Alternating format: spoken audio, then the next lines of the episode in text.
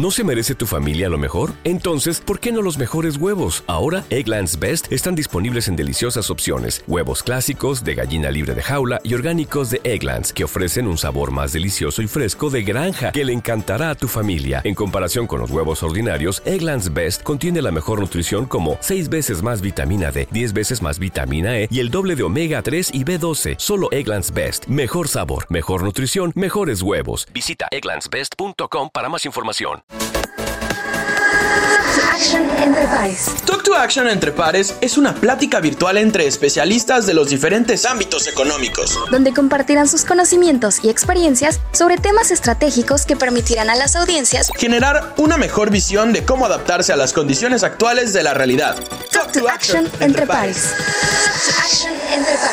La cooperativa de productores de Tacaná está conformado por pequeños caficultores de 21 comunidades en el límite entre Guatemala y México. El poco conocimiento de técnicas para optimizar los cultivos, las inclemencias del clima y las trabas comerciales que les imponían los intermediarios hicieron que su negocio entrara en crisis, aumentando los niveles de pobreza y migración en la zona. Inmigración en la zona. Escuchemos la historia que hay detrás del café y de cómo las empresas no son ajenas a lo que ocurre en la dinámica de la sociedad. En esta ocasión nos acompaña el maestro Gustavo Pérez Berlanga, director de responsabilidad social del Grupo Tox y el productor de café José Verdugo Méndez.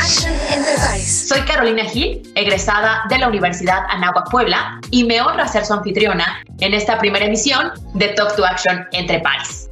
Para iniciar este nuevo ejercicio, tendremos en esta ocasión como invitado al maestro Gustavo Pérez Berlanga, quien nos ofrecerá su experiencia sobre cómo las empresas son corresponsables de mejorar la dinámica social, esto a través de colaboraciones profundas con causas que apoyan.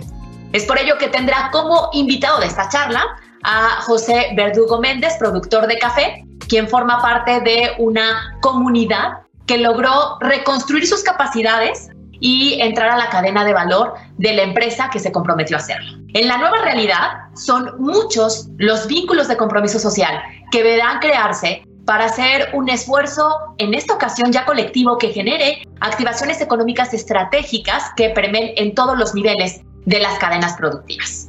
Gustavo, ¿cómo estás? Muy buenos días. Gracias por aceptar la invitación de la Universidad de Anáhuac. Muchas gracias, Carolina, por la, por la introducción, por la presentación. Agradezco a ti, al sistema Anáhuac, el poder compartir con ustedes un pequeño ejemplo de lo que estamos haciendo en temas de responsabilidad social. Les quiero presentar 12 macrotendencias identificadas por el World Business Council, que agrupa a 200 de las empresas más grandes del mundo, nada más para que sepan estas 200 empresas contribuyen con más de un cuarto del PIB mundial. Son más poderosas incluso que muchos países. Pues este grupo de empresas determinaron 12 macro tendencias. Por tiempo no me voy a ir con todas, solamente voy a mencionar algunas que creo más relevantes para la plática. En la parte demográfica hay un cambio generacional. Hablando de tecnología, hay tres generaciones actuales viviendo en el mundo. Estamos los analógicos, estamos los híbridos, los que nacieron con analógicos y digitales, y estamos la, la generación 100% digital.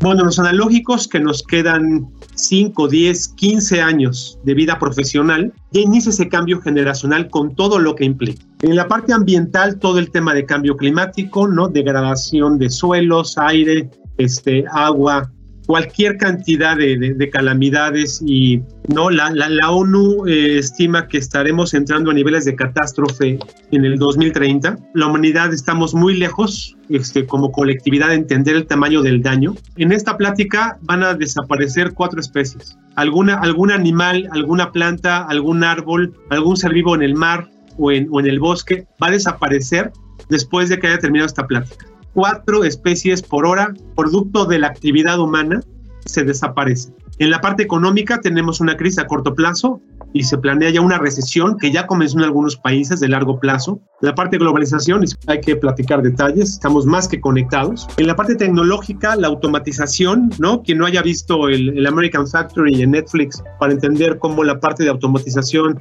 llegó para quedarse en, en, puestos que son muy repetitivos, que no requieren mayor especialización, y eso va a cambiar toda la estructura de la humanidad. En la parte política, más polarización y radicalización, tanto extrema derecha como extrema izquierda, ¿no? Extrema derecha, los mayores exponentes visibles son Trump, Bolsonaro, Víctor Johnson en el Reino Unido, ¿no? Del lado izquierdo, este, Maduro, y desafortunadamente también en este país tenemos a un radical izquierdista, pero no, no somos tampoco ajenos, o sea, no somos el único caso. El mundo se está haciendo cada vez más polarizado y radical, radicalizado. Inestabilidades políticas, ¿no? En el caso de Europa con las migraciones de Siria, que inició la guerra civil hace algunos años. Todos los días mueren cientos, si no es que miles de personas intentando cruzar el Mediterráneo del norte de África para llegar a los países del sur, como son España, Francia, Italia, Grecia el número de muertos no se puede contabilizar porque salen en barcazas y ni nadie sabe cuántos son. En el caso de nosotros, de este lado, claramente las migraciones de Centroamérica. Y en la parte cultural, materialismo por materialismo, que, que algunos estamos repensando el tema de, de, de, consumo, pero también este tema de guerras culturales. Mi cultura es mejor que la tuya, mi género es mejor que el tuyo, mi raza es mejor que la tuya, mi educación es mejor que la tuya. Como yo tengo dinero, soy mejor que tú. Entonces, esta, estas guerras, ligados a los temas de, de culturas, se están dando y se van a dar la, la, próxima década. La pregunta, jóvenes, ¿cómo construyes algo mejor con esa realidad? La tenemos presente y la tendremos los próximos 10 años. ¿Qué significa ser socialmente responsables? Tienes que ver tus impactos económicos, sociales y ambientales por tus acciones u omisiones. Y solo en, en este caso, que, que es más un conversatorio que una conferencia, voy a poner un ejemplo que es el café. ¿quién de ustedes ha ido a un lugar, cualquiera que haya sido, a pedir café, el café negro o capuchino o este o latte o como lo tomen y le pidió a la persona que los atendió, ¿me das un café que no tenga trabajo infantil? ¿Me das un capuchino que respete derechos humanos? ¿Me das un latte que empodera mujeres en pobreza en Oaxaca? Y jóvenes, les doy la mala noticia. Estoy casi seguro que el café que se tomaron hoy en la mañana tiene trabajo infantil. ¿Quién piensa en el trabajo infantil cada vez que toma una taza de café? Prácticamente nadie en el mundo. La cadena de valor es invisible para la mayoría de las personas. Dos mujeres embarazadas, ¿no? El planeta es el mismo, pero los mundos son completamente diferentes. Y si nos decantamos hasta de la foto de izquierda a derecha, estamos en la, del lado derecho, todos los que estamos aquí presentes. Y luego los que nadie quiere ver, el trabajo infantil. Hay estimaciones que hay 3 millones de niños trabajando en el campo en México. Son estimaciones porque nadie tiene en claro, porque muchos de ellos son migrantes, migrantes dentro incluso de México, pero hay 3 millones de niños trabajando. ¿Cuántos, ¿Cuántos de esos niños se respetan sus derechos humanos? En mi experiencia es más el discurso que la acción. Una taza que compramos en cualquier lugar a 40 pesos, al productor le tocan 32 centavos. Una estatua en Huatusco, Veracruz, en los límites de Orizaba y Córdoba, subiendo hacia Coatepec, zona cafetalera, monumento al trabajo infantil. En esa zona está normalizado el trabajo infantil. Para mí como mexicano es una vergüenza. ¿Cómo podemos normalizar lo que no puede ser normal? El tema no es que el niño colabore, el tema es que al niño no se le respeten sus derechos humanos. Derecho a jugar, a divertirse, a estudiar, a dormir. Ahora sí, presento a José. José vive en, en la parte, en la frontera de, de, Chiapas con Guatemala. Es una organización que se creó en el 2016. Gracias al liderazgo de José y a la iniciativa de nosotros, logramos quitar a nueve intermediarios, nueve que había entre el pequeño productor y nosotros. Él ha trabajado toda su vida en temas de café. Él formó parte de la cadena tradicional y ahora se movió, movió una cadena responsable desde el 2016. José, qué bueno que te pudiste conectar. Veo que estás en el fondo rosa, entonces estás en la, en la oficina, ¿verdad? Ahí de la, en la bodega. Sí, este licenciado, antes que nada, buenos días, este público que nos escucha. Eh, este, es un gusto para mí, como siempre, un placer estar aquí con ustedes y poder platicar un poco lo del proyecto de café. Pues mi nombre es José Verdugo Méndez y, muy claro lo que usted dice, ¿no? O sea, es, muy interesante la, presentación que, hizo y, la idea aquí es que el auditorio perciba de que lo que estamos creando nosotros aquí en Chiapas o con la, con la fortaleza de ustedes es un modelo, un modelo que, que no requerimos ser grandes, un modelo chico, pero que hable mucho, no solo a nivel nacional, a nivel internacional.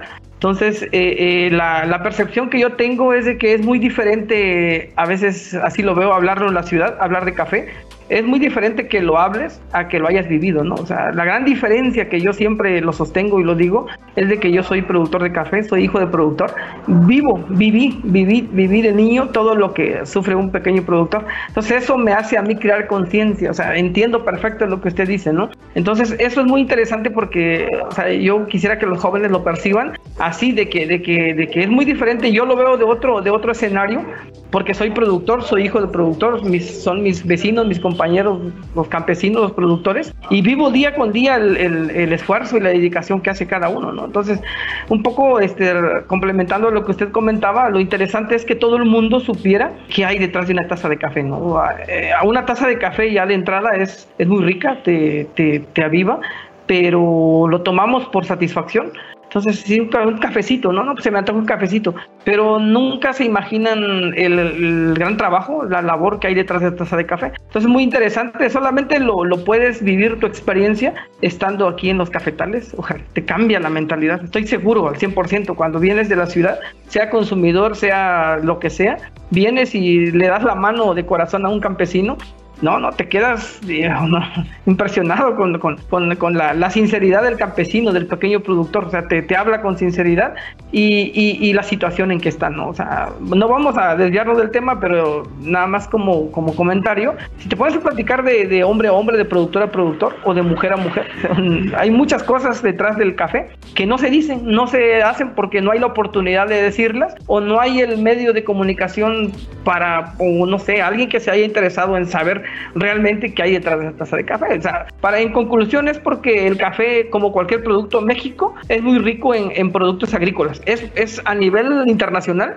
tiene muy buenos productos, no solo el café. Hay diferentes productos buenos a nivel internacional, competitivos, pero desafortunadamente la mayoría está en manos de intermediarios. Entonces el intermediarismo es el que, es el que bloquea muchas cosas y, y doy gracias a Dios que, que, este proyecto se hizo directamente entre ustedes y nosotros como pequeños productores entonces eso nos da una pauta de eliminar todo el intermediarismo y ver las cosas de diferente manera, ¿no? O sea, estamos viendo, se nos abren oportunidades, se nos abren campos que nos fortalece y nos pueden ayudar no solo a Chiapas, sino que también a, nivel México. Es un modelo que, que, muy interesante, licenciado. Yo conocí campos cafetaleros en el año 2012. Participé, como, como bien lo sabe Germán, este, Toxes es una empresa consejera de la ONU en temas de sustentabilidad en cadena de suministro en Nueva York. Somos la única empresa mexicana consejera de la ONU con un grupo de expertos mundiales. Entonces, estando en un foro, en un evento, creo que fue en Nueva York, este, alguien empezó a hablar de el trabajo infantil en campos cafetaleros. Y yo no lo tenía en el año 2011 en el radar. Yo entré en un proceso de reflexión de que Tox atiende a millones de clientes cada año y mi primera pregunta fue, ¿hay trabajo infantil en el café que servimos en Tox? Regresando a México, le hablé a mi al proveedor, el proveedor de, de, café, y luego nos reunimos con el proveedor del proveedor, nos sentamos en mi oficina, tengo la, muy, muy vívida esa reunión. Se sorprendieron porque un, el, el, el, punto final con el consumidor último quisiera conocer el campo. Este, me llevaron a una, a una comunidad en Veracruz y luego les dije, quiero conocer otra. Luego me llevaron una una en Puebla, quiero conocer otra. Me llevaron una en Oaxaca, quiero conocer otra me llevaron una en Chiapas y ahí conocí al Tacaná. O sea, este, y después de, viajar, de, ver varias parcelas, fincas de grandes finqueros de 50, 80, 300 hectáreas y el pequeño productor de hectárea, hectárea y media, que son los que realmente le están pasando en situaciones muy complicadas. Iniciamos un proyecto en el año 2012. Fue tan exitoso que dos tres años después se volvió caso de éxito en Harvard y se hizo caso de estudio de la Universidad de Harvard. En el año 2016, el buen José y nosotros tuvimos alguna una conversación, nos dimos cuenta de la desigualdad que había en la cadena de abasto. Decidimos eh, convertir a José en el líder de este proyecto. Él tuvo un acto de fe porque no nos conocía, no nos conocía tan había trabajado con la cadena tradicional por muchísimos años, claramente era algo inesperado para él, hubo un acto de fe de ambas partes, él organizó primero me acuerdo que iniciaste con 20, luego 40 y a, la fecha tenemos más de 170 productores. Le, le, fondeamos para que hiciera su cooperativa, le pagamos por adelantado el precio del café Luego platicas el cómo se establece el precio del café en la bolsa de Nueva York, que no les importa el tema del productor. nosotros logramos eliminar el que nos moviéramos fuera de la bolsa de, Nueva York. El precio lo definimos José y yo para los pequeños productores año con año en cosecha. Ya sabemos este, cuánto, cuánto este estimamos eh, pagar por kilo a productor en este siguiente ciclo. Y iniciamos esta aventura en 2016. Tuvo tres etapas y con esto termino. Una, shock inicial y darme cuenta, hay trabajo infantil que se traduce en explotación infantil en muchas personas. Segundo, iniciar con la cadena tradicional, y fue tan exitoso que hasta, hasta caso Harvard nos hicieron, pero vimos que no era suficiente y vimos que los intermediarios que había entre gente como José y nosotros no compartían las mismas visiones. Ellos pensaron que íbamos a hacer un caso de éxito, íbamos a sacar la foto, íbamos a quedar bien contentos, íbamos a presumirlo en nuestras redes sociales y nos íbamos a ir. Cuando empezamos a presionar que llegara la siguiente comunidad, ellos no me dicen que no, pero tampoco me dicen que sí y me dan largas y largas y largas y después de varios meses que entro a, una, a un nivel de no entender yo en mi ingenuidad que todos estábamos viendo el mismo, el mismo lado, es cuando establecemos esta alianza con José para quitar a los nueve intermediarios que había entre ellos y nosotros. Y Pepe, si quieres, platícales este, tu historia desde el 2016, cómo te dio miedo acercarte a Tox. Tuviste también un acto de fe este, por, por una situación personal que si la quieres comentar bien, si no, se respeta tu privacidad, pero te atreviste a tocarnos la puerta. José un día me habló y me dice, quiero que sepa lo que está pasando en realidad en el campo porque uno va, se saca la foto, hace las visitas, está tres horas, se regresa a la Ciudad de México. En el mejor de los casos te quedas medio día, porque la agenda no te permite más tiempo. Pero si te pones a rascarle, te das cuenta de todas las atrocidades, desigualdades, etcétera, que hay presentes. Y José tuvo el valor de acercarse conmigo en el 2016 y poco tiempo después, no creo que vaya pasado ni siquiera 10 días, lo teníamos este, ya como líder del proyecto y te cedo la palabra, Pepe. Sí, voy a tratar de ser breve. Igual, este, al final, pues, la audiencia eh, puede hacer los tipos de preguntas que quiera en, base al café. Con gusto yo se las respondo y sin ningún problema. Será un gusto para mí el poder aclarar. El café es muy bondadoso y precisamente esa historia me mueve, o sea, me, igual me vuelve otra vez eh, como que estuviéramos en el 2016, la tengo, tengo viva esa, esa, esto, cómo se fue dando, ¿no?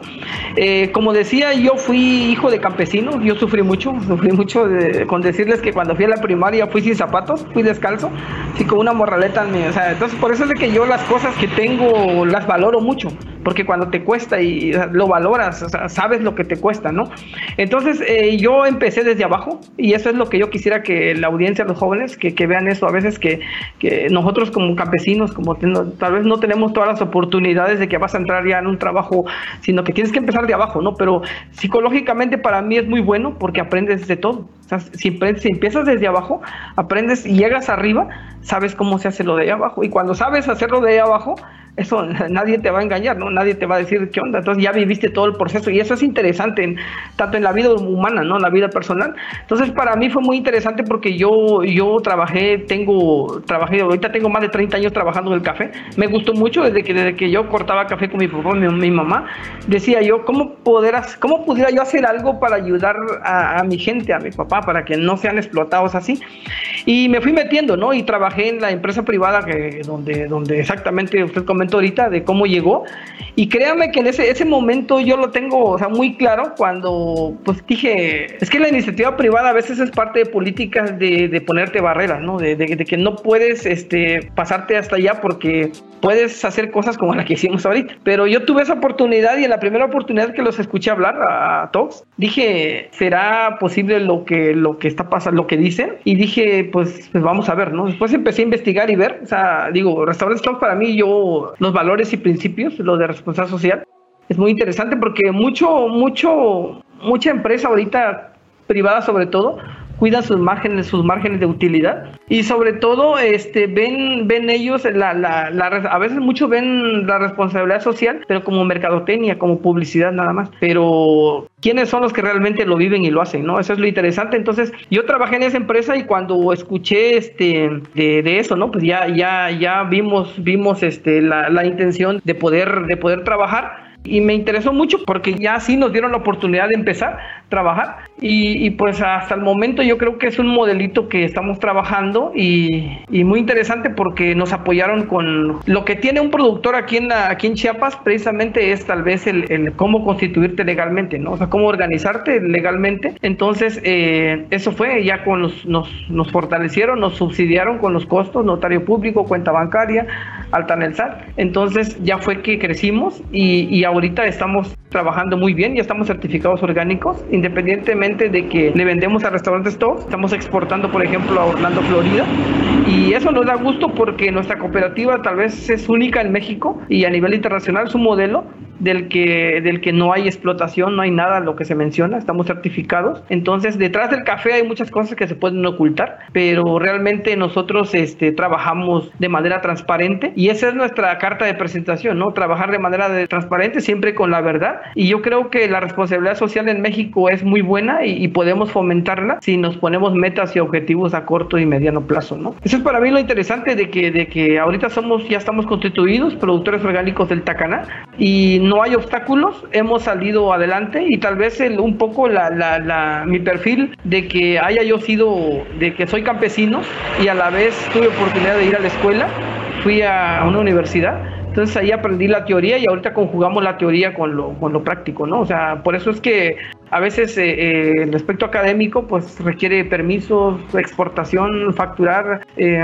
muchas cosas de, de, manera académica, ¿no? Profesional. Entonces eso nos ha dado muchos resultados y yo siento que Productores Orgánicos del Tacaná, a pesar de que es nueva, se creó en el 2016, siento que va, va con pasos firmes porque en el 2016 pues ya, ya teníamos utilidades, ¿no? 2017 nos constituimos 2016, 2017, 2018 teníamos utilidades, ahorita pues ya, ya vamos, ya, o sea, a veces muchas empresas el punto de equilibrio, pero nosotros si la organizas y la, la, la, financieramente la cuidas, el saneamiento financiero, pues alcanza los objetivos, ¿no? Entonces ahorita la empresa va, va creciendo poco a poco y yo creo que es un orgullo para nosotros el, el vivir en el vivir aquí en Chiapas, tener un café de calidad producido por pequeños productores en la reserva de la biosfera, estamos en un área natural protegida. Es interesante y sobre todo que lo consuman los mexicanos, ¿no? Y empezar a exportar y la intención es crecer con el tiempo, crecer a nivel internacional y lograr ingresos, todo en beneficio de las familias campesinas, ¿no? Los que más necesitan, ¿no? Y, y ahorita un poco la, la, la, este, un poco el problema que tuvimos fue con lo de la pandemia, pero